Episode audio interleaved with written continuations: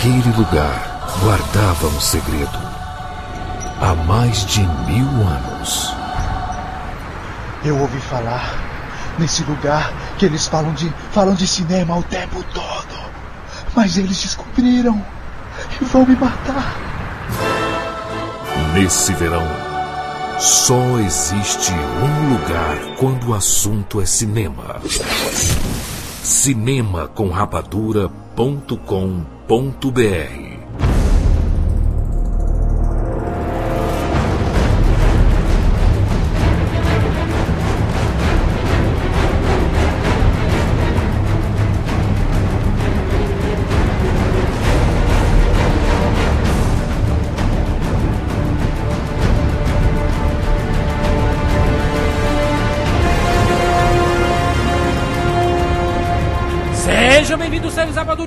Brasil! Brasil!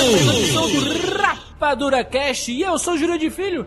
E nós vamos falar aqui sobre The Dark Knight Rises, a conclusão da trilogia Batman pelo Christopher Nolan. Estamos aqui com o Maurício Saldanha. E faço das palavras de Siqueira as minhas.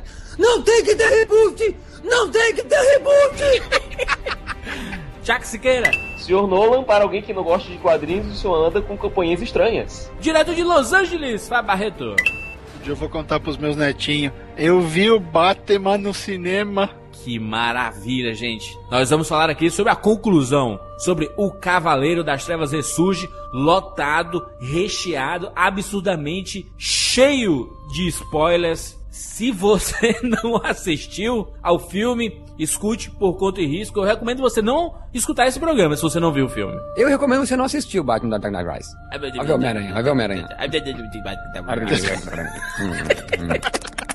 Boa noite, boa noite, boa noite. Meus amigos, vamos falar sobre a conclusão. Vamos falar sobre o arco se fechando, o arco criado por Christopher Nolan. Christopher fucking Nolan. Estou até Já, já, já sei a nota do filme. Eu acho que o Sica dá um 40 pro filme.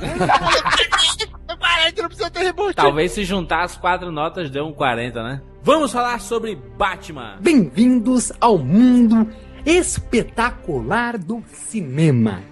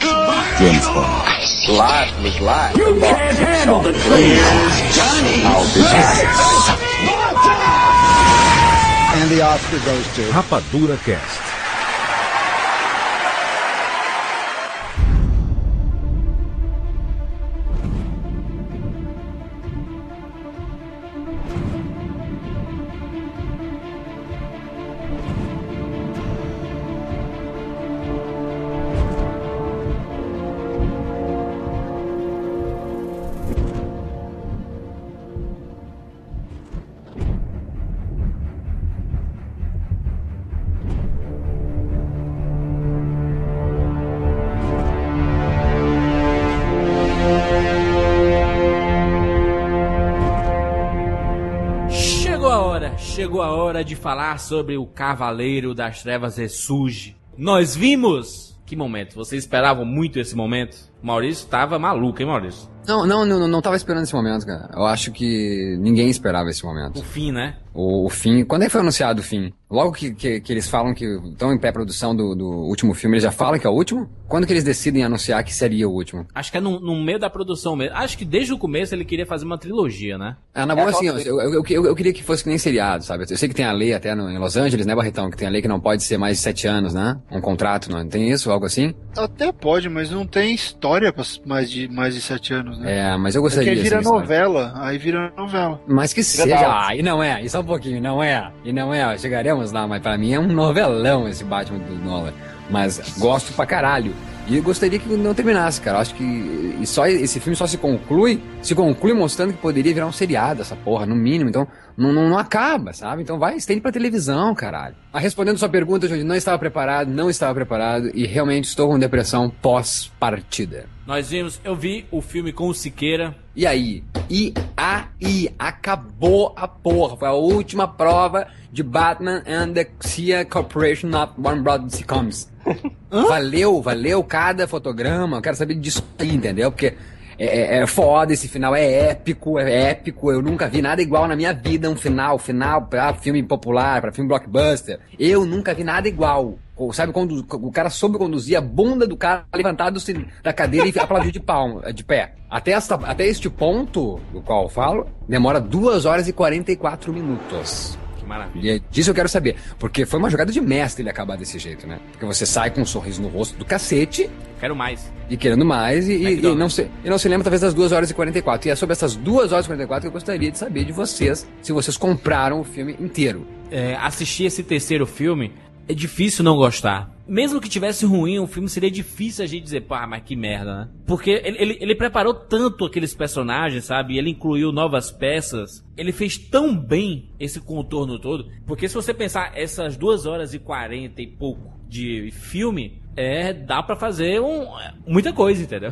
Dá pra fazer É, muita é, coisa. é, mas eu, eu digo assim enquanto Júlio, assim, porque o final é apoteótico, É todo mundo tá falando. E é, e é lindo mesmo o final.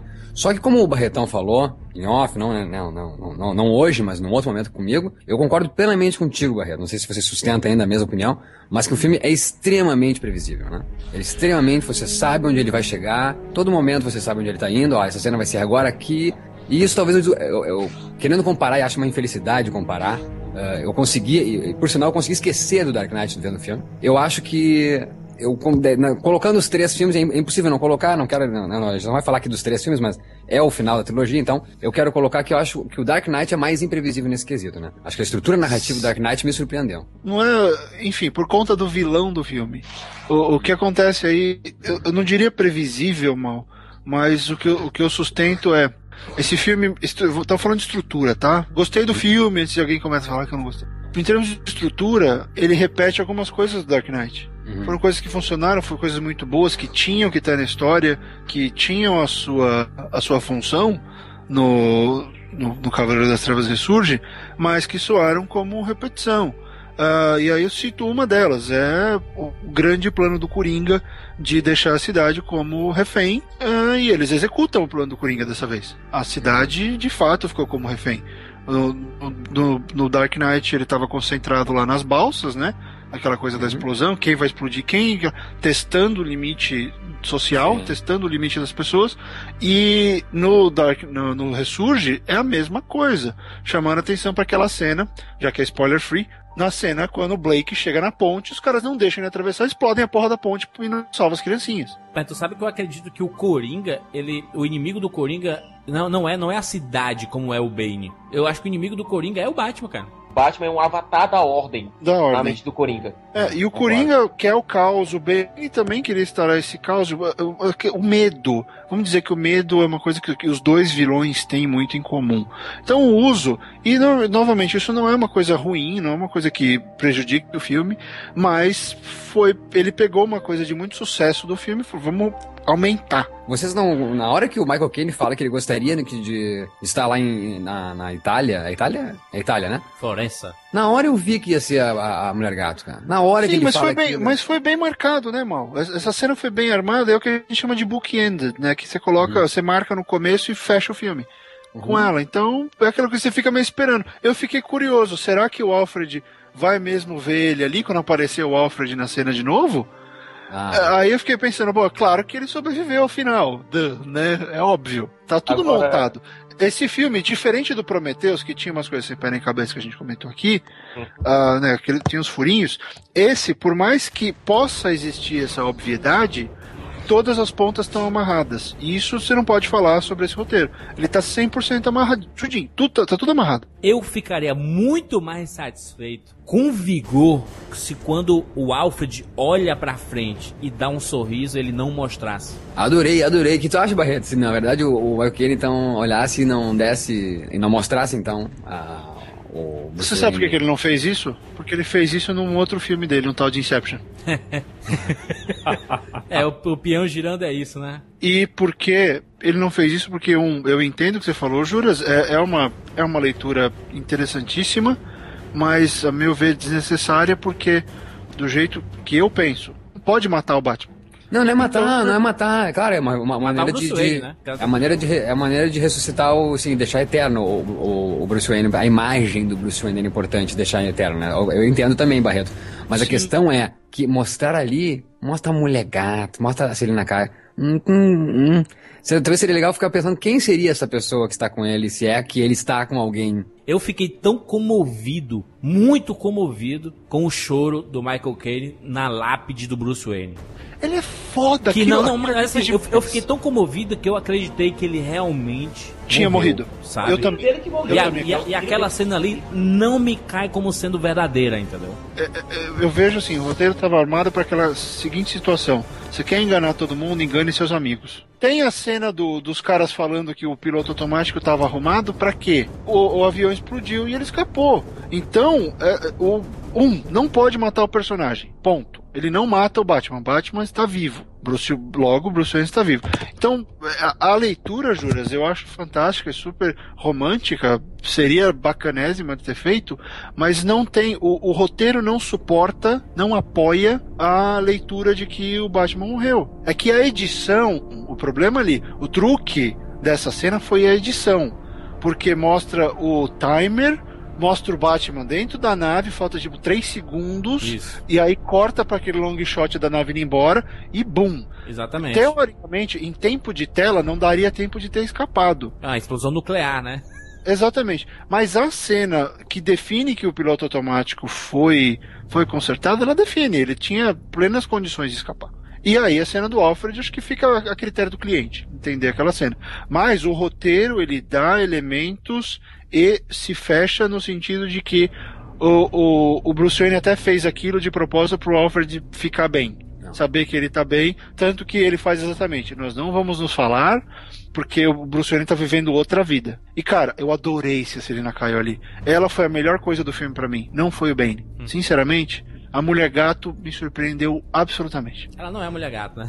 É, então você concorda comigo. O roteiro, ele dá todas as artimanhas para que a gente- você acredite que o Bruce Wayne está vivo. Agora, a questão é, o Juras pode ter razão em um ponto. Não é o Bruce Wayne ali, ele começou uma nova vida. E não é o Bruce Wayne, o Bruce Wayne morreu naquele ponto. Sim, a partir sim. dali ele vai viver uma outra vida, vai seguir uma nova existência, livre de todas as amarras, todas as tragédias que ele tinha sofrido até aquele ponto. Sim, vamos falar, é o mesmo ser humano. Exatamente. É, mas pensa assim, brilhantemente, dentro do roteiro, o Bruce Wayne tinha perdido toda a grana, então ele nem, nem tinha como se manter milionário, ele tava sem grana. Não. Tinha virado. Tanto que ele, ele fala ao longo do filme, pô, gostei do seu apartamento. Ele começa a apreciar várias coisas mais mundanas, assim, coisas mais de gente pobre. Ele começa a destacar, pô, a minha vida pode estar vindo pra. Tudo bem, ele tava na Europa vestido de Mauricinho.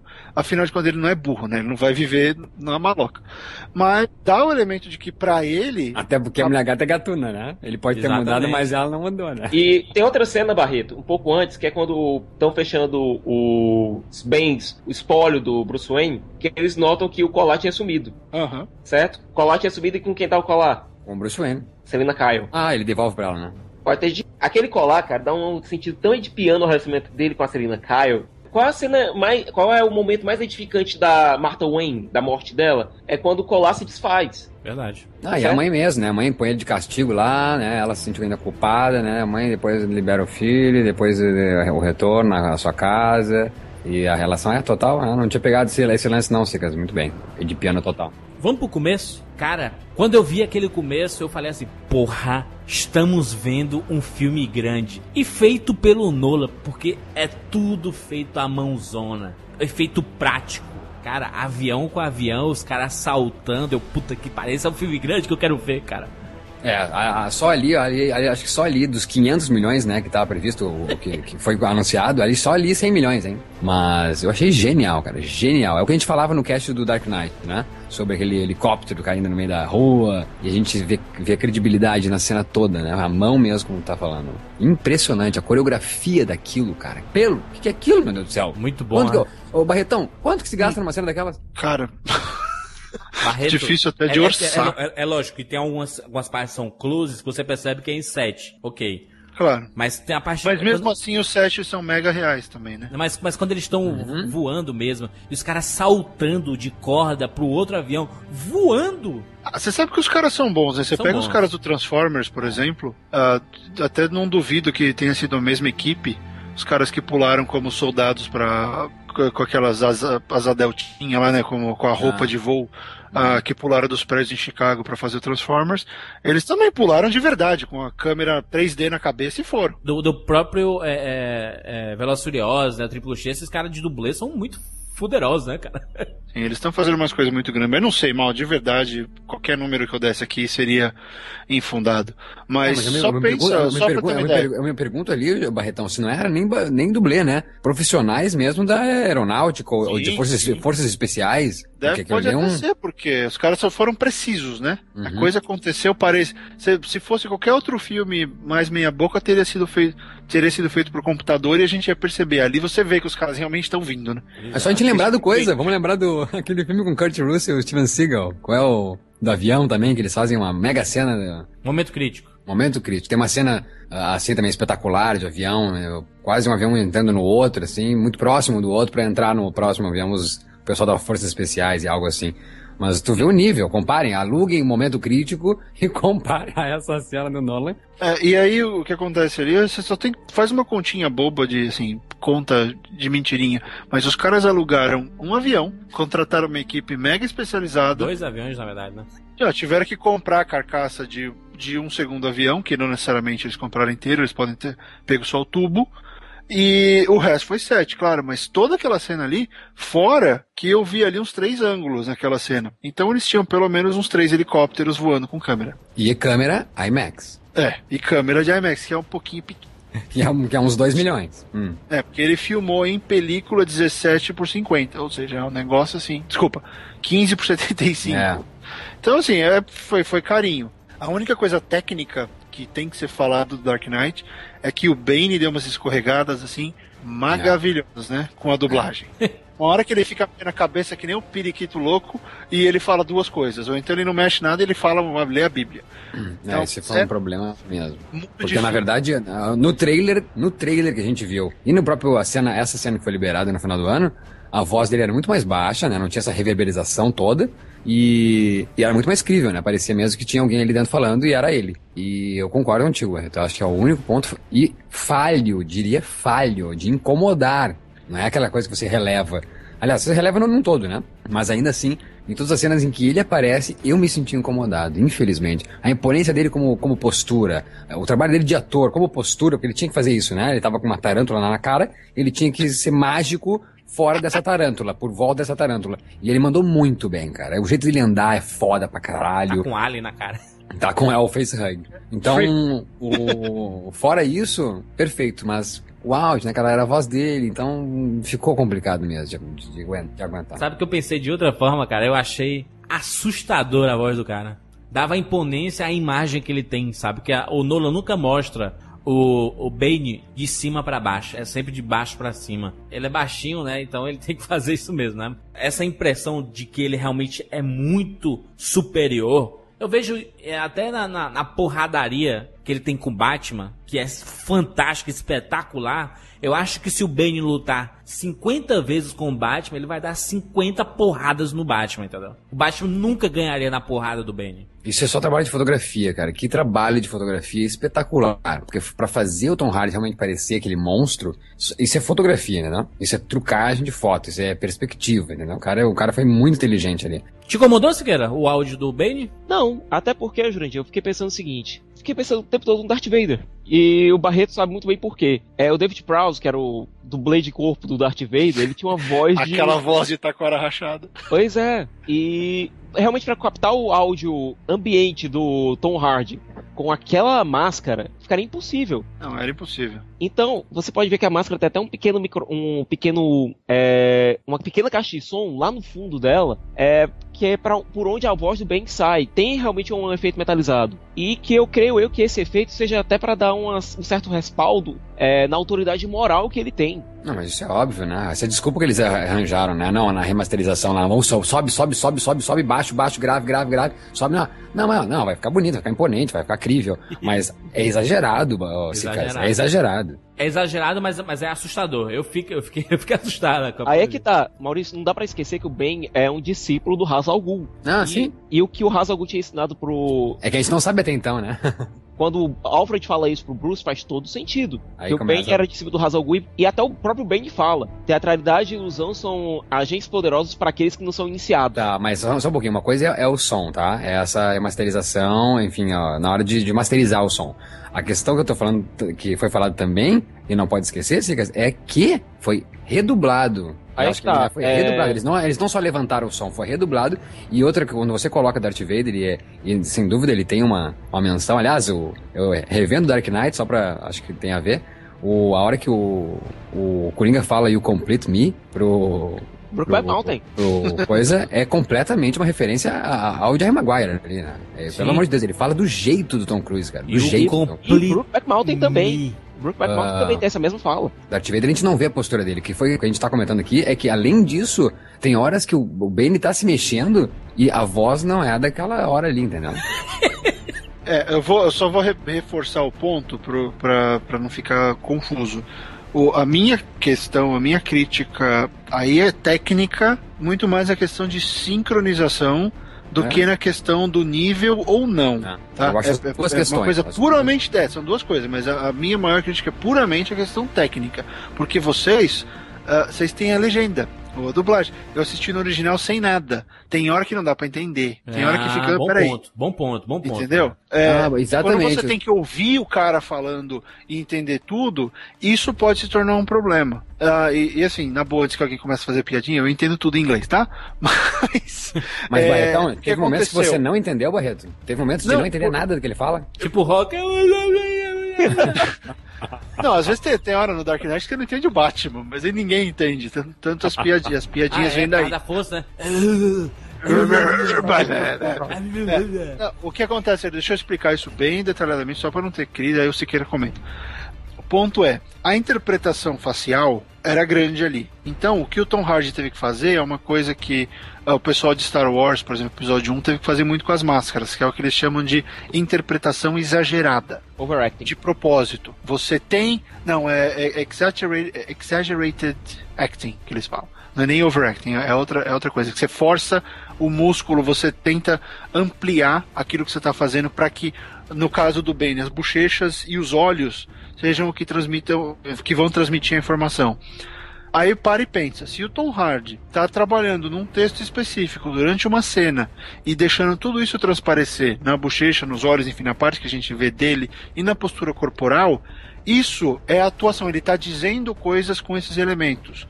Quando entra um texto que não está meio que naquela batida e ainda, e ainda tem esse lance dele continuar se movendo e o texto acabou, quebra o trabalho que ele fez. São, são dois elementos distintos que não combinam. A crítica é essa, porque quando, quando você tem esse problema de, de sincronia, é isso que acontece. O corpo diz uma coisa e a voz outra. É, bom, eu acho que até essa voz mudou um pouco o roteiro do filme, sabia? Porque eu acho que o Bane falou muito mais do que ele foi redublado. Exatamente. Ele fala pouquíssimo no filme, né? Ele só fala muito quando ele vai fazer aqueles discursos, quando ele chega no estádio e quando ele libera todo mundo da prisão. Ali ele fala muito. Do, com o Batman também, Juras. Ele fala bastante coisa durante a, durante a briga. E aí é meu ponto. O Bane é um cara que ele é ao mesmo tempo assustador visualmente e assustador com o que ele fala, porque o que ele fala é assim, é, doen, é doentio. Demais. Psicopata, total. As coisas, a frieza e, e- e a, a- a força cerebral daquele cara é um negócio tão assustador. Só que aí você tem duas forças que não são claras, sabe? O Batman tem aquela voz que já é motivo de piada, e aí o Bane entra com outra voz. Quer dizer, todo mundo que faz a Liga, League of Shadows sai com uma voz estranha? Mas eu pergunto, Siqueira, nos quadrinhos o Bane era assim, desse jeito que foi mostrado? O Bane nasceu com um só objetivo: ser um adversário capaz de quebrar literalmente o Batman. Mas ele tem esse background todo que foi mostrado no filme? É, nos quadrinhos, ele nasceu numa prisão chamada Santa Prisca, é basicamente uma ilha-prisão. Ele nasceu lá, ele cresceu lá, cresceu ouvindo sobre o Batman e dizendo: Eu quero enfrentar esse cara. Esse cara é o adversário a ser batido, Sem motivo aparente. Não, eu escolhi esse cara porque esse cara. porque ele é foda. Tá. Então ele é o inimigo do Batman, não de Gotham. Ele não era da Liga. A ideia dele é derrotar o Batman. E esse plot da, da Liga foi inventado pro filme? Não, o Bane realmente teve uma ligação com o Ra's al Ghul, mas isso veio posteriormente. O que o Bane fez? Ele libertou todos os detentos do Asilo Arkham, fez o Batman lutar um a um com eles para enfraquecê-lo, descobriu a identidade secreta do Batman e começou um ataque sistêmico, invadiu a mansão Wayne e quebrou ele na Batcaverna.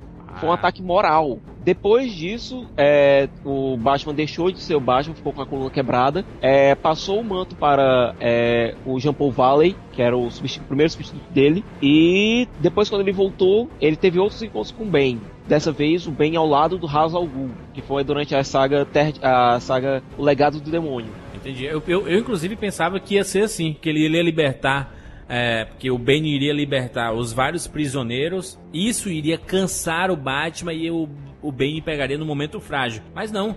Se, se vo- se você pensar, ele realmente pegou o, Batman num momento bem frágil, né? Porque ele tava sete anos sem fazer abso- absolutamente nada, quebrado, fudido lá, andando de bengala, e quis voltar, e pensava que ia voltar e ia ser o garotão, né? O, O próprio Alfred dele. diz o seguinte: olha, você pode vestir a roupa, mas não vai ser o Batman de novo. Cara, o Alfred, Michael Caine, Indicação Oscar, gente. eu indicaria. De, de coadjuvante, pelo menos. Só pela lembrança, porque foda, o cara daquela idade e dá esse. esse drama pro personagem, sabe, cara? Pô, fiquei, fiquei bem sentido com, com os momentos dele. Se tem três momentos assim dele que são, são absurdos, né, cara? Nessa hora que ele decide abandonar o Bruce Wayne, é extremamente forte, né, cara? Coisa que também veio da saga da queda do morcego, que é a saga que o Ben quebra o Batman. A dor que o Alfred passa durante o filme é a dor de quem perde um filho. E não tem como negar, o Bruce é filho do Alfred. Concordo. Engraçado como o Nolan gosta de brincar com o Michael Caine como o, o guardião da, da moral, dos bons costumes e o mantenedor dos heróis dele, né? É. Porque no Inception, o, o personagem do Michael Caine é praticamente é praticamente o Alfred, só que com laços familiares de verdade, mas é- ele tenta sempre manter os caras com o pé no chão, né? Eu acho, no mínimo, no mínimo. Claro que ganhar é complicado, né? mas eu acho que pra fazer valer de que o Heath Ledger não ganhou o Oscar só por causa que ele morreu, eu acho que vão colocar, ah, não só pra fazer justiça a isso, né? Mas acho que também, acho que fica chato só de ter pro Heath Ledger e vai ficar parecendo que só foi dado porque ele morreu, né? E acredito que vai ser indicado sim, porque, até porque faz muito tempo, mas ele fez tanto pelo cinema, e, vai ser indicado sim a melhor ator coadjuvante. a dramaticidade mesmo, a gente sente a dor do Bruce Wayne, mas a dor do Alfred é gigantesca, cara. E, e é visual, cara. Você fica. Quando você vê a lápide do Bruce Wayne e ele chorando, tu acredita, cara, o Bruce Wayne morreu, cara. Morreu mesmo. Porque o Fox tá lá de nada, o Gordon tá nem aí também. Mas olha pro Alfred o cara tá destruído, cara. O Nolan estava construindo uma sinfonia, uma ópera. Por isso, para mim, a cena mais importante, aliás, a cena que define é, toda essa trilogia da Dark Knight, não é nenhuma das cenas grandes de ação. É a cena do Batman Begins em que o Bruce foge com medo da ópera de Flamegaze, os morcegos. Aquilo é a carta de intenções do Nolan. Ele tá fazendo uma ópera em três movimentos. Os temas se repetem. E o que a gente tem com a Talia e o Ben é a mesma coisa que tinha com o personagem é, do Ra's al Ghul e o Ubu, que era o, o avatar dele, que foi morto pelo. Aliás, que morreu durante a explosão da, do QG da Liga das Sombras. É uma repetição daquele mesmo tema, só que dessa vez muito mais aprofundado. O tema se repetiu. acho muito mais aprofundado mesmo. É, mais aprofundado porque a gente conhecia mais o Ben e a gente teve um conhecimento maior da Talia. A gente mal conhecia o Ubu, que era o Ra's al Ghul, Não, eu tô falando, eu tô falando do filme, eu tô falando do filme em questão desses três movimentos. Então até faz sentido, eh, a cidade é sempre o foco. Chegando no final, a gente tem a conclusão apoteótica que pode de fato destruir a cidade. Ok, mas você achou que o, o Ressurge é mais aprofundado nesse sentido? Que, o que, que ele evoluiu em relação ao Dark Knight? Pra mim ele não é exatamente uma evolução, é um clímax. O clímax de uma, de uma ópera. A história é a mesma. Se você, eu acho que vai ser muito bom assistir esses três filmes juntos. Você acha que o Ressurge é mais. desenvolveu mais ou ele é só clímax? Porque pelo que você falou, você deveria ah, elevar a história ao máximo e aí vem o clímax. Você realmente teve essa impressão? O que, que a história fez em termos de desenvolvimento maior daqueles dois atos que já vinham? A gente viu no primeiro a criação do personagem, no segundo a gente viu o personagem indo pra. funcionando naquela cidade o que ele causou. É, no Ressurge que a gente teve A gente teve a recriação do personagem e a resolução dele de- dentro do ambiente, dentro de Gotham. A gente viu finalmente o que o Batman pôde fazer por Gotham. No segundo filme, o que aconteceu? O Batman ele teve que assumir a figura do maldito para poder salvar Gotham. A gente teve é, uma paz construída em cima de uma mentira, uma paz que a gente, que nós como público sabíamos que não ia durar. E veio esse novo, é, a volta do primeiro tema, a volta dos temas que vieram no primeiro filme, para reverberar na resolução de como essa paz poderia ser restaurada de vez, que era o objetivo que já havia sido colocado pelo Bruce lá no primeiro filme. E que já tava em, já tava em existência, né? Por isso que eu fiquei com uma vibe meio, ah, Retorno de Jedi esse filme. Porque são os temas do primeiro filme voltando com força total. Uhum. Quer dizer, deu, uma, deu um valor muito maior pro Begins. O Begins passou a se transformar, pra mim, num filme relevante, que não era muito. E aí, tudo volta de lá. E vem uma coisa, né? A paz que já existia, aí vamos entrar nessa discussão, a paz que já existia estava boa, porque a presença do Wayne como, como beneficiador da cidade era fundamental, e era isso que o Hazagul queria quebrar, acabou ferrando mais do que qualquer outro vilão, porque isso fez com que o Bruce se afastasse e levasse ah, os benefícios embora e quebrasse a empresa.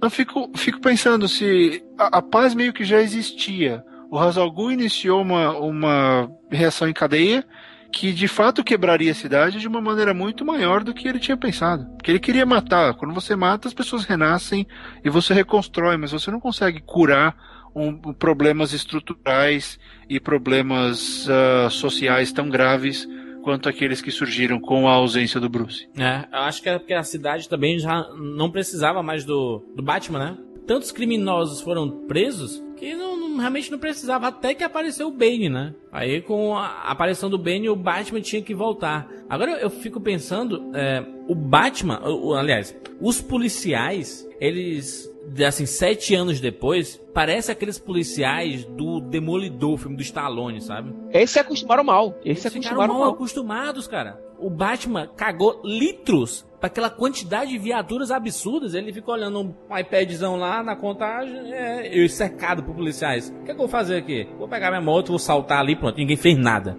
Aí um monte de carro perseguindo ele, perseguindo, ele entra no beco e sai lá com um morcegão gigante, assim, voando absurdamente. O pessoal gritando no cinema, uh, mas a polícia não fez abs- absolutamente nada. Aí depois tem aquela cena, aquela tomada fantástica dos policiais renascidos, saídos do esgoto, Do inferno. Aquela horda de policiais correndo em direção de bandidos atirando. Eu fico, caralho, que merda é? Vocês não estão com espada não, bicho. Os caras vão matar. Que...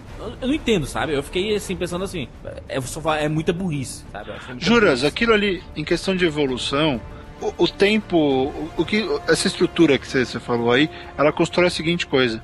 Ela constrói um cara tão louco por sangue, vingança ou, ou enfim, para fazer alguma coisa, que os caras estão muito mais na, na- no físico, muito mais no o macho tomou conta e eu vou encher os caras de porrada do que a lógica. Eles estavam. Não que tenha desumanizado os policiais, mas eles sofreram tanto por causa daqueles caras que eles já pensam: quer saber? Eu vou pra cima. Então é uma outra coisa, saiu a lógica ah, da cabeça deles. E aí eu queria voltar a uma coisa que você estava falando sobre o- o Batman e o Bruce Wayne, o que, que o Bruce Wayne fez. Você vê que coisa? A cidade precisava do Batman, sim, porque sem o Batman não existia aquele Bruce Wayne. E sem aquele Bruce Wayne a cidade, a cidade quebrou. Então ele é mais necessário do que qualquer um podia imaginar. Tanto que o orfanato perdeu o financiamento, é, deu mão de obra pro Ben é, fazer as escavações dele, porque a Sim. galera saía do orfanato e ia direto para os esgotos trabalhar com quem? Com o Ben. Tem uma HQ ótima do Batman chamada 24 Horas, é, que mostra justamente isso, que o Bruce Wayne ele trabalha durante o dia para fortalecer a cidade, para fazer com que a infraestrutura da cidade comece a funcionar. E durante a noite ele é o Batman. Ele trabalha dos dois lados. A cidade precisa dos dois, das duas facetas, senão ela quebra. Ela precisa do, prote ela precisa do protetor full time. E- esse é o negócio. E aí eu fico pensando no Hazalgu. Né? Ele, ele tem aquele ódio das pessoas de Gotham. né? Porque Gotham é uma cidade quebrada que não merece respeito e eu vou matar todo mundo. Não, acho que não ficou bem claro por que, que ele tem essa, é- essa ojeriza aos cidadãos. Mas você vê que ele é uma cidade quebrada mesmo, que se não tem o Batman ali, olha o que acontece. Vai pra merda, porque a cidade já tava bem quebradinha. Tudo bem, era o plano mirabolante do Bane. A gente percebe que toda a que toda a sabotagem da Wayne Enterprises já era um plano de longo prazo que estava vindo. Ok, mesmo assim, tava fácil pros caras. Né? Tanto que ninguém percebeu que eles estavam sendo atacados de outra forma. Ô, ô, ô, ô, Barreto, essa cidade tá muito cara de Nova York, não? Continua sendo Chicago. Ah. Mas tem cenas filmadas em Los Angeles. A perseguição do Bat do Bat Pod é, foi feita aqui. E eu prefiro que seja assim, real, assim, ó, crível, Uhum. ah, do que é o Begins e até do que é o, o próprio Dark Knight. Gostei Isso. muito da cidade. Achei, também. eu achei verdadeiro aquilo, sabe? Verdadeiro. encaixou com a proposta do Nola de, de trazer tudo mais real. A própria Selena Kyle, de, de não ter aquele negócio de, ah, é a mulher gato. Não é a mulher gato. Eles chamam ela de mulher gato, mas ela é o apelido pelo que ela faz, porque existe o Cat Burglar. Exato. é. Que é a que é o gatuna. nome- É, gatuna. ga- Gatuna de, de ladra, né? Exatamente. Agora me diz uma coisa, Maurício. É, mulher gato. Aliás, Selena Kyle. Coloca Selena Kyle e coloca a mulher gata Michelle Pfeiffer. E aí? Ah, não tem, é outro universo. Não tem como comparar, eu acho. Não, porque um dos grandes medos que tu tinha, a gente conversou várias vezes sobre isso em off, era justamente a mítica que a, que a Michelle Pfeiffer tinha trazido pra. Mas Mulher é que, que- talvez a orelhinha não precisava, até. Achei, achei charmoso. Mas aí volta uma coisa que eu Na falei. festa, né? Na festa, sim. É. mas Ela usa a orelhinha depois também, não? Não, a orelhinha, na verdade, são os óculos dela. São os óculos dela. Eu, cara, eu gostei muito dela, sabe? Porque eu tava esperando, como eu, eu fiz uma- a minha, a minha proteção sobre o filme, então eu não li nada, nem sabia, nem sabia que o tal do Blake estaria no filme. De repente, eu, uau, comecei a perceber quem era o cara, eu fui curtindo a descoberta de quem ele seria aos poucos. Então, Siqueira isso me tava deixou maluco no cinema. então, a Celina Kyle, eu tava esperando realmente alguma coisa próxima do que foi a, a da Michelle Pfeiffer. E quando eu vi que tiraram toda a ideia da, da mulher gato zumbi, Graças Pô, a Deus. e aí vem toda aquela questão do Batman jogar, do Batman conversar com ela e, e tentar redimir a personagem. E, e aí depois o que ela faz, o fato dela voltar pra ajudar e tal. Cara, foi muito legal, foi muito surpreendente porque eu não esperava nada do que aconteceu com aquela personagem. Eu tinha uma expectativa completamente diferente. Foi gostoso ver tudo que foi construído. Anne Hathaway, acho ela linda de morrer que é. Ah, muito bom trabalho, sei lá, foi muito bom ver esses personagens se se desdobrando na tela sem eu saber quem eles eram antes. Foi uma A- coisa assim muito legal. Agora, Barreto, só uma coisa. É. Todo o arco da mulher gato me lembrou, sabe quem? A dos anos 60? Han Solo. É o cara que não dá pra confiar, né? Toda hora o cara faz Não, e até coisa. realmente o final. Até realmente Não. o final. Tudo. Quando ela aparece lá, eu tava pensando que ela ia dizer: Great shot, kid, one in a million. Now Ah. let's blow this thing and go home. É, não, não diria tanto, Cicas. Assim, eu, eu, eu, eu, continuo tendo relações felizes com mulheres, não com homens. Ah, ah, não, pereceu, vai. Mas, pô, antes dela falar, hum, esse negócio de não usar arma não é comigo, de fato ela volta, ela tem a opção. É, a redenção dela é bem Han Solo. Boa, boa sacada. Falando em armas, o Maurício, antes de. Ele viu o filme antes de mim e comentou: Jurandir, tem uma cena, olha. Sei não, viu? Maurício, é a cena da Bolsa de Valores, né? Não, é uma cena da Bolsa de Valores, exatamente. E, mas é da parte da genialidade que o Barreto citou, não falando de genialidade, mas falando que. Mas eu acho que em si a gente pode citar a genialidade de um cara que consegue fazer um filme tenso desses. E sim, eu, eu senti isso no filme. Tem um clima do caralho tenso, de instabilidade mesmo, de caos. E puta que pariu, não tem sangue nenhum. Então essa cena assim é pesadíssima. Mas não tem sangue nenhum nessa cena onde os caras jogam um tiro pra tudo que é lado na Bolsa de Valores, cara. Verdade. E- mas é pesadíssimo, né? Os caras saem dando tiro pra tudo que é lado. Não são capanguinhas atirando só pra cima, os caras atiram pra frente e derrubam um bocado. E, Inclusive a cena que você citou, Jurandir, que você achou não, talvez um pouco eh, não é, incrível demais, né? Eh, que é o, quando os policiais saem do esgoto e vão pra batalha no mano a mano. Aham. Eu fiquei reparando, assim, que eu sou muito de ficar reparando, até em, em- em extra, né? Em figurante. E eu, caralho, os caras ali foram pra cima mesmo, cara. Foi porradaria, é né? Foi porradaria, não é aquela coisa de chegar e ir de perto e, oh, e correr pro lado. Não, os caras Eles foram meio New muito York bem. Style, né?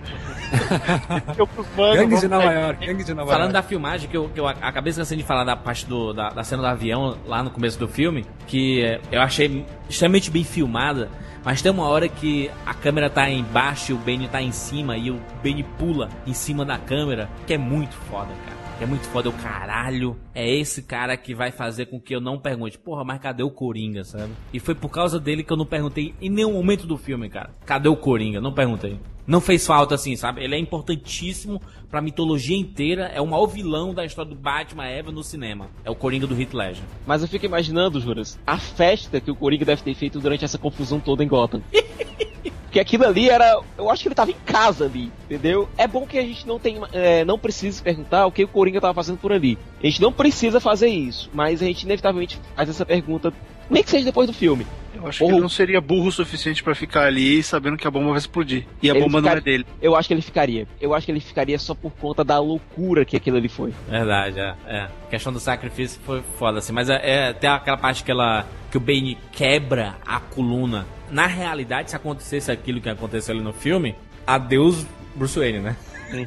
Só como a gente faz a suspensão de descrença ali, né? E, cara, a cena é fantástica. E no cinema, a galera gritou porque pouca, algumas pessoas não acreditavam que iria acontecer aquilo. Todos os fãs de quadrinhos sabiam como aconteceu nos quadrinhos. O Nolan pegou quase o mesmo frame. Por um cara que não gosta de quadrinhos, que diz que não gosta muito de quadrinhos, aquilo foi do caralho. Ninguém esperava isso. Pode ser que o Nolan tenha enganado todo mundo durante todo esse tempo, dando essas entrevistas dizendo que não, não gosto muito de quadrinhos e tal, para surpreender todo mundo com essa cena. Não, Ou ele pode ter lido aquele quadrinho. É, não, e, e ele. Não, eu- e o fato de, o- do Bane desprezar. Ele desce, pá, no joelho e sai andando. Ele não fica esperando, olhando pro Batman. Cara, em nenhum momento eu percebi que o Bane tava é, temeroso com aquela luta, cara.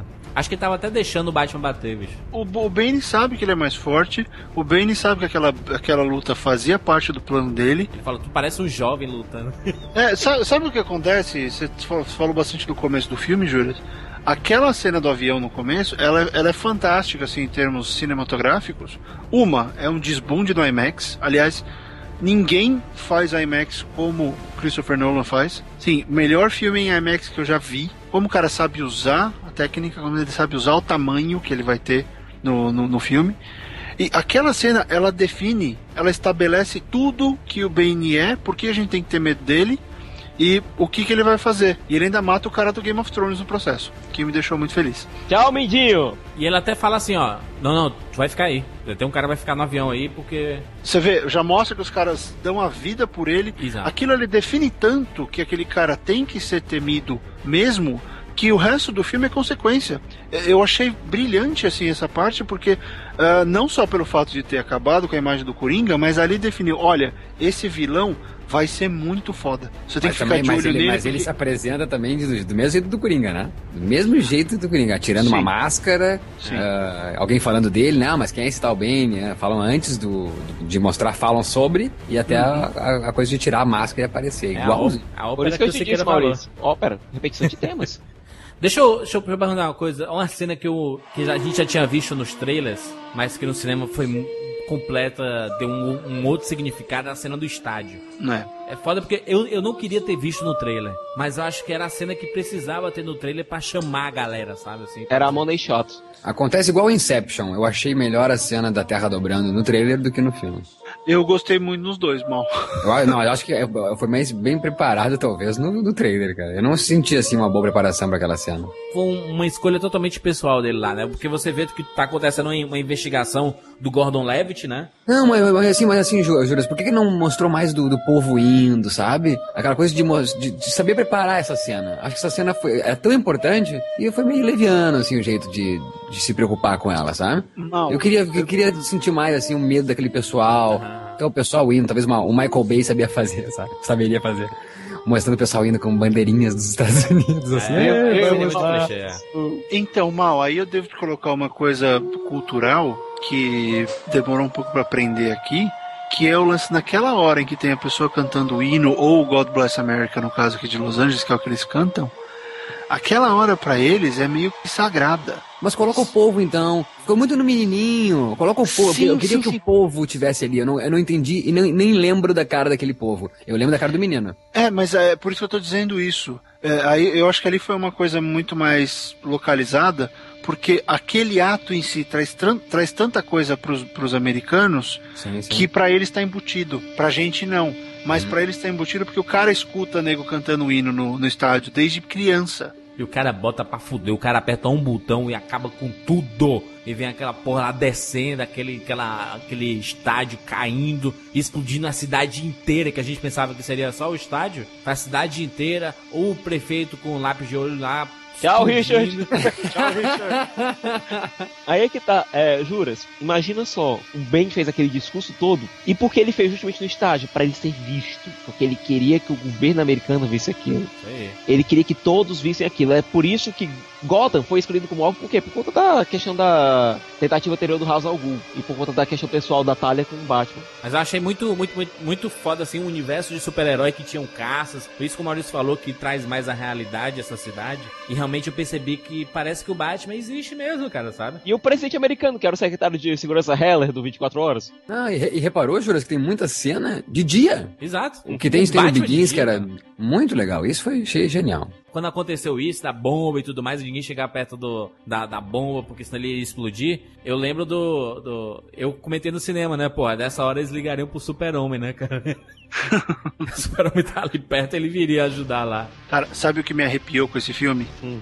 O bate-sinal desse filme. É, no né? finalzinho. Quando ele acende lá no gelo e vai. Quando ele acende no gelo e, e- e mostra o sinal do Batman. no Ah, Aquilo foi fora, porque ali teve uma construção animal com o Gordon se recusando. A, a fazer o que o espantalho queria. E aí o Batman ressu ali, ali é, é ali que ele ressurge. Ele É, ressurge, mas- bom, é a pior hora, vocês precisam de mim, tô aqui. É, é engraçado porque aquele grito que acontece na prisão, antes do filme, diziam que o cara, que o pessoal gritava era Bane, Bane, mata-lo, mata-lo. Era isso, É, era depois isso disse que era Rise, né? E na, e na, e na versão dublada, Jonathan, tu viu? Não.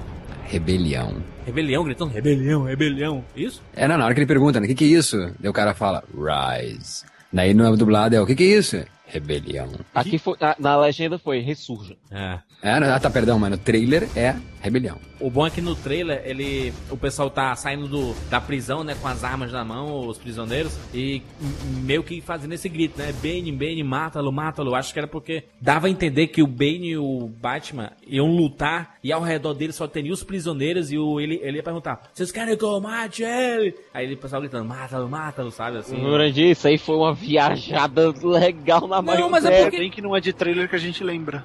Vocês Ah, gostei, ouviram gostei, isso? gostei da O. Bane mata-lo. Porque tem, tem, tem uns banners que mostram o Batman em cima de um carro, o Bane em cima de outro e ao redor uma galera, assim, policiais e Não, o prisioneiros. problema é o mátalo, tipo, o tema mexicano, mátalo, mátalo. É que é aquela hora, é que é É aquela tipo- hora, Juras, que, que, tipo que os policiais saem do esgoto e a pancadaria rola Exato. e estão lá no meio da- do, do forró. Mas é, mas, forró. Mas é, mas é, é típico de prisão, se quer isso. Essa cultura chicana é muito prisão, sabe? Agora, só uma coisa, só um pequeno detalhe. É, nos quadrinhos, o Ben, ele é de origem hispânica mesmo. Joseph Gordon Levitt, Gordão. Joseph Robin Levitt. pá. Eu tenho, eu tenho uma teoria, essa minha teoria não pode ser então. A teoria de que o, o Mark Webb ia chamar o, o Joseph Gordon-Levitt pra fazer Homem-Aranha, e ele disse, não, não, eu quero ser o novo Batman. Pra mim, esse John Blake é de Grayson.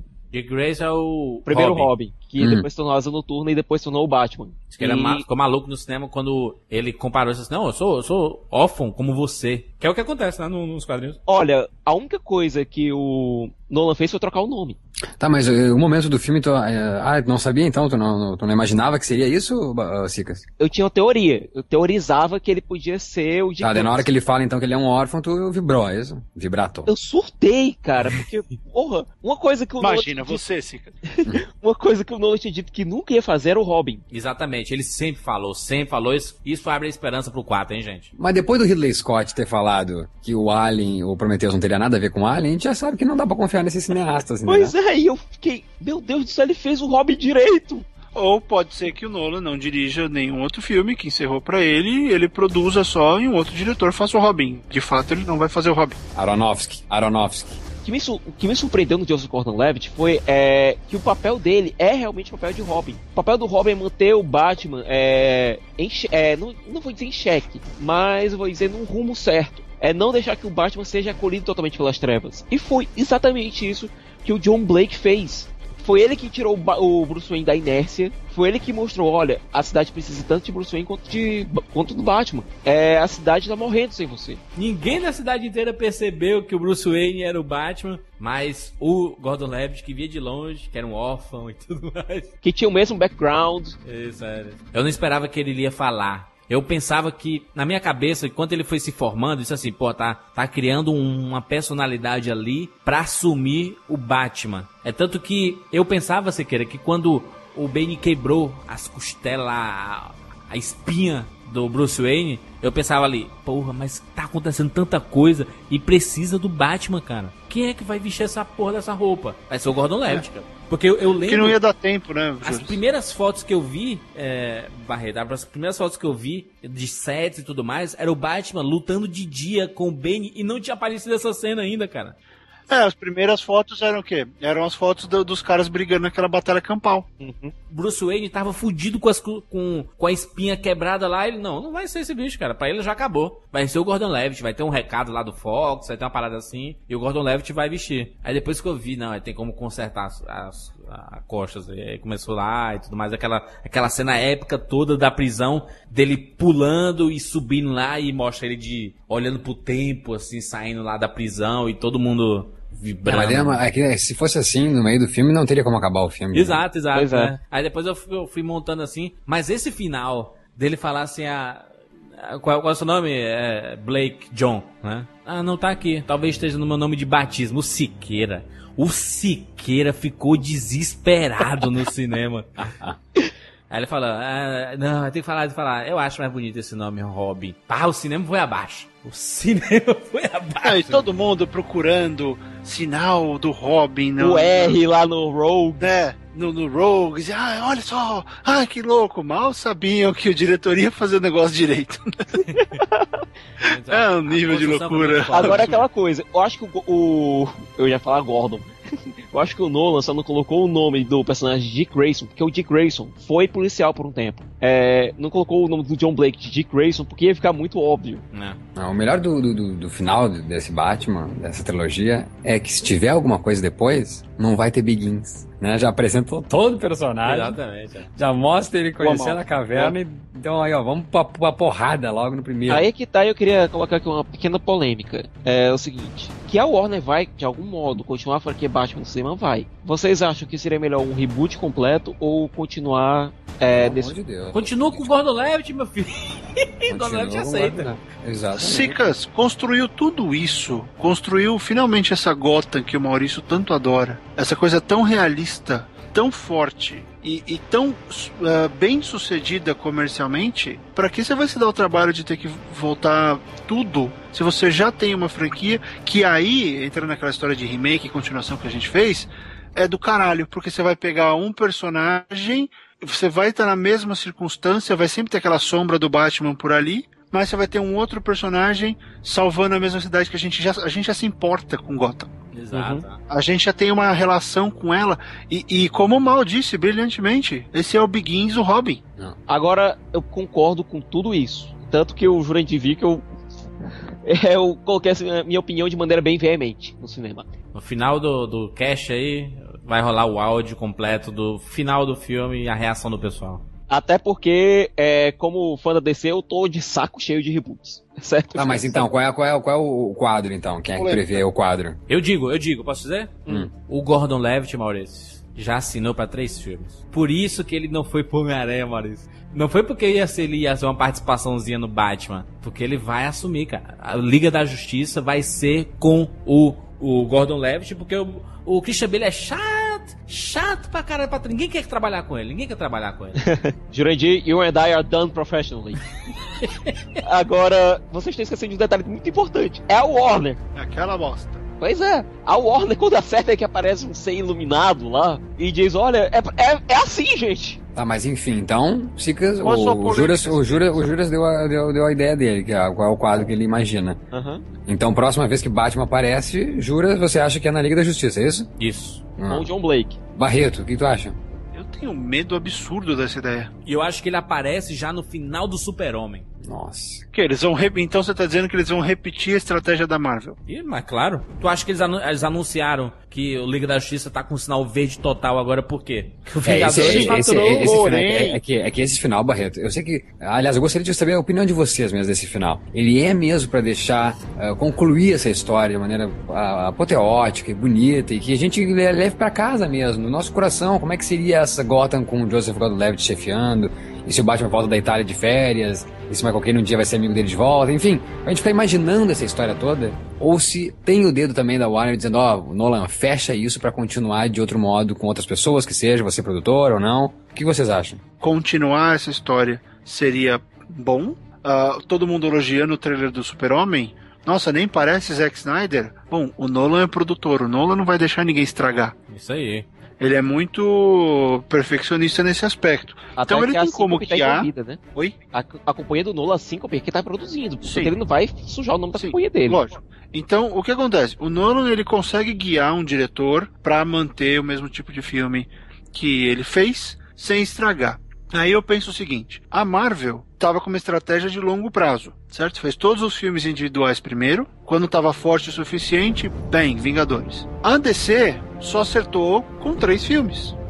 Os três filmes do Batman, do mesmo personagem. O Lanterna Verde foi aquela merda, o último Super-Homem não deu certo, tá tendo novo, e quem mais que tem? Não tem mais. Então você hum. ainda não pode começar a pensar, mesmo que eles forem copiar o formato da, da, da, da da Marvel, eles ainda precisam ter o filme da Mulher Maravilha, fazer o filme do Aquaman, Flash, da, Flash. do Flash, fazer coisas para reforçar esses personagens, porque senão eles vão cair na burrada que foi os anos 80. Uhum. Uhum. Fazer juntar esses caras cedo demais, juntar esses caras a um bando de fantasiado, e aí? Tá, mas sabe, então pode continuar, pode continuar e, é, e, e merece tanto, tanto pela, pela obra que fez, né, pelo, pelo esforço que teve Nolan entregar um trabalho desse, quanto o público mesmo que comprou essa ideia toda. Só que não é a, a hora não é agora, é isso? Acho que não, tem que ter o tempo, tem que, tem que deixar respirar, tem que amadurecer a ideia.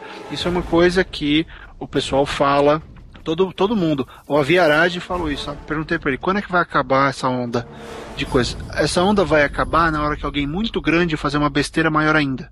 Uhum, boa. Porque as pessoas vão começar, putz, filme de super-herói, ah, começou a ir pro buraco. Eu não enxergava o Batman é, trabalhando com outras pessoas, assim, tipo uma equipe, sabe? Mas depois que eu vi ele lutando ao lado da, da mulher gata, eu. Ih, rapaz, ficou bom.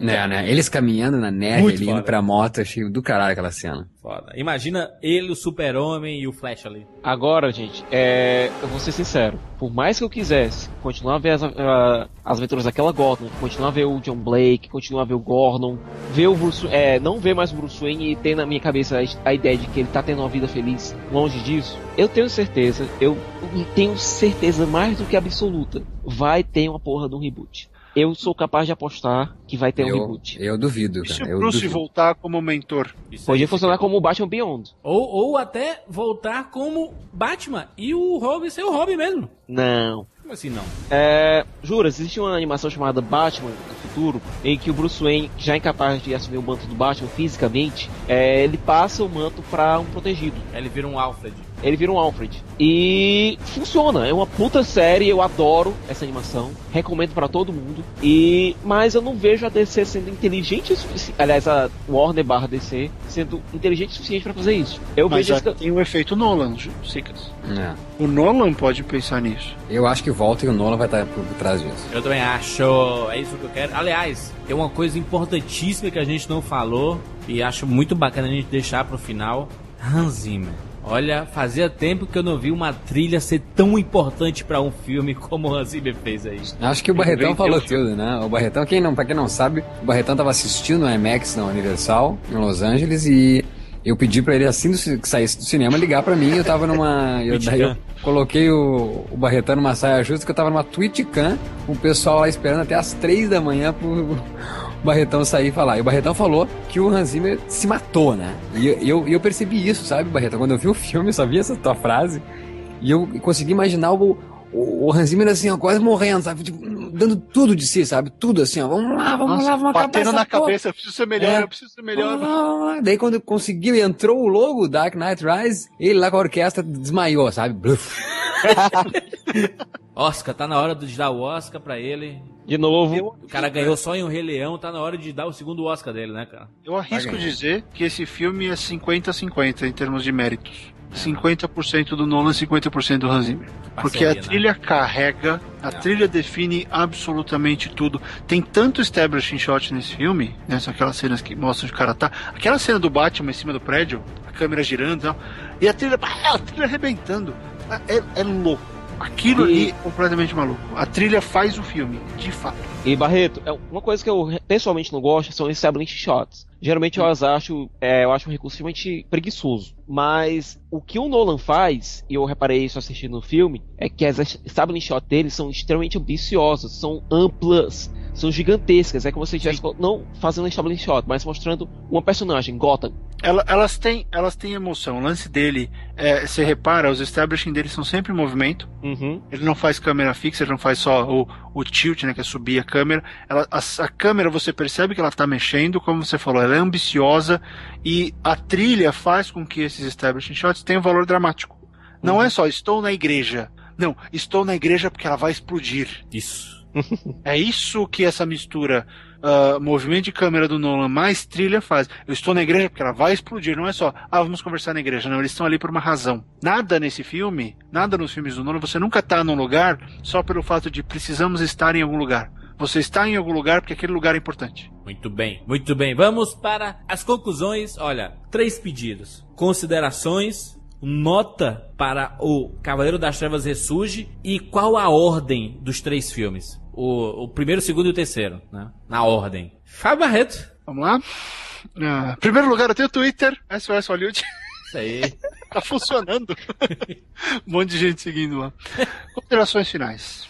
Ahn, fiquei feliz com o filme. Saí de lá no estado de graça, desesperado para ligar pro Maurício e pros. Quantos? 83 pessoas? Não. É por aí, chegou nesse pico. E uma galera que viu depois, né? Também. É, uma galera lá esperando, foi, foi legal. Eu me matando na estrada, falando no telefone com fone de ouvido, claro, sem riscos, contando. Ah, me, me empolgou bastante, como a gente acabou de falar, a trilha foi marcante demais. Filme extremamente competente. Fiquei surpreso com o Nolan demonstrando o controle total do que é filmar em IMAX. Sabe, não foi estourado, ele sabia exatamente como usar a técnica. Tem uma cena que o, Fox e o Bruce estão falando, eles entram na, na cena pela direita e eles andam até o lado esquerdo da câmera, numa coisa fixa, e você tem que virar a cabeça, virar o corpo, olhar para a direita da sala e acompanhando os caras até virar para a esquerda da sala. Né, porque é uma experiência muito grande. Foi bom, adorei o Bane como vilão. Ah, tem essas- esses furinhos que a gente falou, técnicos, mas o filme é redondo. Ainda acho Dark Knight melhor. Dark Knight teve um efeito muito mais ah, interessante, por ser imprevisível ao extremo. Gostei da maioria das atuações, foi um fim digno pro Batman. Terminou, mesmo tendo sabido o que ele ia fazer pelas dicas do roteiro, me levou pela história, curti, mergulhei naquele mundo, me apaixonei por Gotham de novo e agora eu adoro IMAX. IMAX é tudo. IMAX é vida. Esquece o 3D, IMAX é vida. Só IMAX. Amém. Cinema é profundidade. Nolan mostrou que dá pra fazer toda a profundidade do mundo sem a porra do óculos. Achei fantástico. A nota pro Dark Knight, uh, Cavaleiro das Trevas Ressurge é 9. Ah, e porque eu dou nota 10 pra trilogia. Mas dou nota 9 pra esse filme, 10 pra trilogia. E a ordem, então, fica ah, Cavaleiro das Trevas, Cavaleiro das Trevas Ressurge e o Batman Begins. Boa. Tiago Siqueira. Vamos lá. É, o filme não é perfeito. Agora, ele é perfeito em suas imperfeições. Fato é esse. É, o filme é perfeito em suas imperfeições. É, ele tem alguns problemas. É, principalmente, é, tem uma coisa no terceiro ato que eu gosto de chamar de Síndrome de Dragon Ball Z. Que são os 43 minutos mais longos da história do cinema. Parece também que usei pra explodir. Mas que. Pô, o filme é tão bom. Ele é tão divertido, ele é tão emocionante, é tão impactante. Que não tem como você não relevar isso. Não tem como você não ignorar isso. Não tem como você dizer, tá tão bom, então deixa pra lá. É, eu saí do filme, como o Barreto falou, em estado de graça. É, é o filme mais quadrinhos dos três. É o que dialoga mais com os quadrinhos dos três. É o que o Nolan diz, é, basicamente, para o pessoal que compra, que acompanha o Batman há tanto tempo. Olha, eu, eu sei que vocês existem, entendeu? Nós estamos fazendo isso também por conta de vocês. Ele reconhece a existência dos fãs, entendeu? The Dark Knight, é, é o Cavaleiro das Trevas, ele é mais surpreendente, ele é mais visceral, mas The Dark Knight Rises é o mais emocionante e é o mais divertido, entendeu? Não tem como dizer, minha nota é 10. que bonito. Certo? 10 pra trilogia e A ordem. a ordem, caramba, é como escolher qual dos meus filhos é o favorito. Ah, escolha de 3, 2, 1. Sofia. 3, 2, 1. 3, 2, 1. Olha, Boa. eu, eu nunca tive tão juntinho com a Cicas. Posso? Por favor, Maurício Saldanha. Arroba Mal Saldanha. Então, Arroba Thiago Citref. Foda, arroba Thiago Siqueira. eu fico feliz de, de- de diversas maneiras, de- por vários motivos, perdão. Uma de ver que um cineasta como esse que eu aprendi pelo Memento e depois, eh, graças até ao cast, eu fui atrás de Following e vi que o cara começou eh, de uma maneira estupenda e continuou a carreira. Teve aqueles deslizes, né, que é o Insônia, que eu acho insuportável de assistir. Embora ter dois monumentos, que é o Robin Williams e o Al Pacino, que adoro esses dois. Mas acho um filme difícil de aguentar. O cara tem uma carreira impecável. Eu acho que, é o- então, parafraseando o Sicas, é o charme, então. É o dente torto do Nolan, é o Insônia. E, mas o cara tem uma carreira impecável. E, e fico muito, muito feliz que o cara não é preguiçoso, sabe? Ele poderia, porque é muito difícil, cara, se superar, né? A gente fala aqui de superação. E é muito difícil. Esse cara não é idiota. E ele sabia que depois que ele fez Dark Knight, a, o próximo passo seria de um cara muito corajoso. Ele tinha que, e principalmente não ser preguiçoso. E vou parafrasear agora o, o do cara, né? O Liam no filme, Begins, que diz, né? Mas se você se torna mais que um simples homem, e se você se dedica a um ideal e não consegue detê-lo, então você se torna algo totalmente diferente. E aqui eu vou mudar só o nome. Uma lenda, senhor Nolan. Uma lenda. E o Nolan se tornou uma lenda com The Dark Knight Rises. Ele fez o melhor filme de quadrinhos. Ele fez, ele, ele fez o que eu considero, né? Para ser um melhor filme de quadrinhos, tornando aquilo crível. Eu já quis brincar de, de salvar a senhorinha que está sendo assaltada. Eu ser motherfucker o suficiente para não ser assaltado.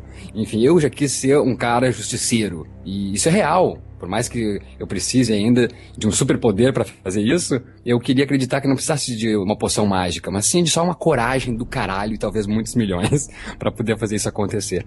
E o Nolan conseguiu isso, pra mim, marcou com The Dark Knight. Então é, seria muito difícil se superar, cara, né? Se tornar mais. Eu acho que ele só tinha que eh, deixar muito claro que sim, ó, eu sou essa lenda ainda. Eu não perdi esse posto de lenda. E o que eu acredito é, eu vou fazer um filme foda. Vou fazer, vou trazer. eh, perdemos o Heath Ledger, que Deus o tenha, mas eu vou trazer gente de nível. Ele trouxe Tom Hardy, que é um puta de um ator. Vou trazer a Anne Hathaway, que é uma puta de uma atriz. Vou trazer o Joseph Gordon, que é um puta de um ator. A Marion Cotillard, gostosas pra caralho. Todas as duas são bonitas e gostosas.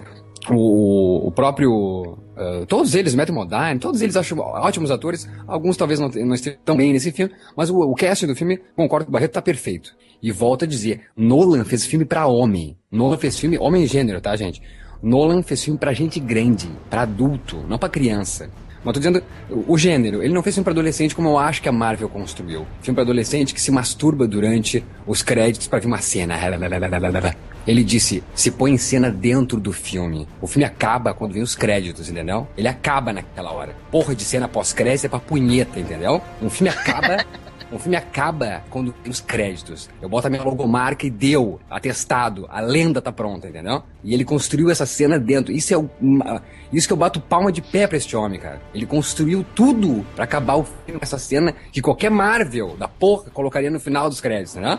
Ele conseguiu botar dentro do filme. Por isso eu bato de palmas de pé pra este homem, esta lenda chamada Christopher Nolan. Nota 10 pro filme, nota 10 pra trilogia. E tô com Cicas. 3, 2, 1. Bora, Jurandir, e você? Muito bem, muito bem. A minha preocupação maior para assistir esse filme novo, Ressurge, era não ter o Coringa. Porque o Coringa é dono do The Dark Knight, cara. Eu, não, eu vi na maratona que nós fizemos e, porra, como é bom ver o Coringa no cinema, cara. Porra, é uma, é uma sensação. Eu vi lá em, em 2008. é, nós fizemos um Rapadura Cast sobre a franquia Batman em 2008. Eu, Maurício Siqueira e o Rafael Santos. Agora a gente tá com o Barreto aí. Mas nós fizemos lá em 2008. Sabe, a gente tava maluco, maluco pra falar. E foi um choque, porque The Dark Knight é uma porrada na nossa cara. The Dark Knight não é só um filmaço, como ele mudou a indústria, né? Ele moldou como se fazer um filme baseado em HQ e se levar a sério, e se levar a sério como filme mesmo. E eu tava com medo, porra,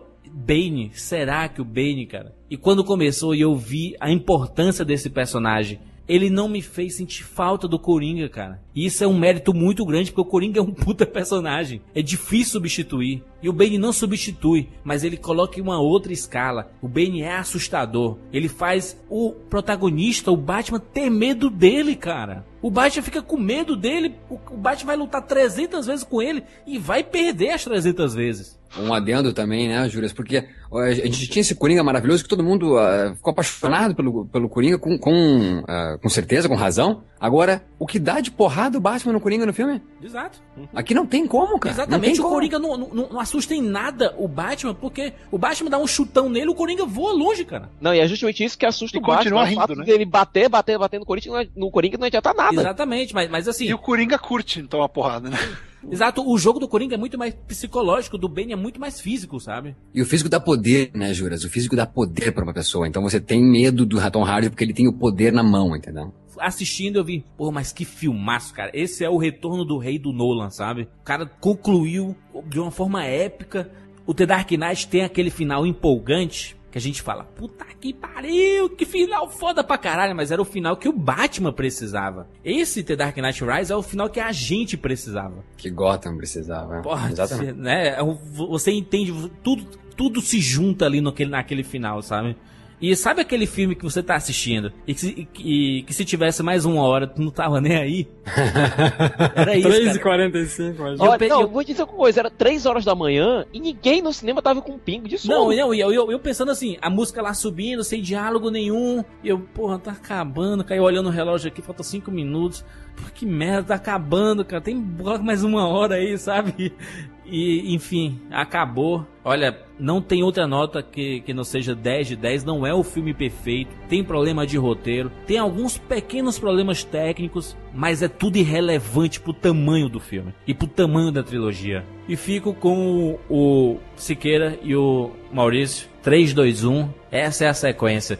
Não diminui nada o The Dark Knight. Continua filmaço, continua espetacular, continua revolucionário. Só que esse chegou no momento de conclusão. E esse momento de conclusão é muito impactante. Ele apelou pro lado emocional, sabe? E, e outra, a parceria fantástica Hans Zimmer e Christopher Nolan, tomara que se repita em vários filmes. Deu certo em A Origem, deu certo na trilogia Batman. Eu acredito que vai pra frente como foi John Williams e Spielberg, sabe? Cara, a força tá desse tamanho. Tá grande, sabe? Tá grande. Eu acredito que vai muito longe. E eu peço até que todo mundo coloque no Twitter, no Facebook, onde for aqui. Em qualquer lugar que você quiser colocar nos comentários. Christopher Fuck Nolan, cara. É esse cara. Esse é o nome de Hollywood. Acredite nele, cara. O pessoal fala, eu acredito no Nolan, o Nolan não vai decepcionar a gente. Você tem, tem razão em acreditar. Enquanto o pessoal acreditava no, no Harvey Dent lá no, no segundo filme, a gente pode dizer agora que acredita muito no Nolan. Então, nota 10. E é isso! Deixe o seu comentário, mande e-mail pra gente no rapaduracash, arroba cinemacomrapadura.com.br e até semana que vem. Blake,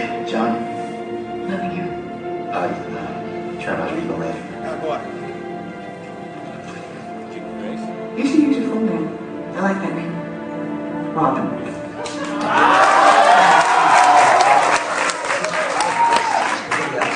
Please, I just need to know what I could have done to fix it. But, Mr. Fox, it's already been fixed. Software patch. Six months ago. Check the IP on the patch. Bruce Wayne. Any news on the missing item? Not yet. I better leave no stone unturned. We can't leave a string of pearls on the manifest as lost.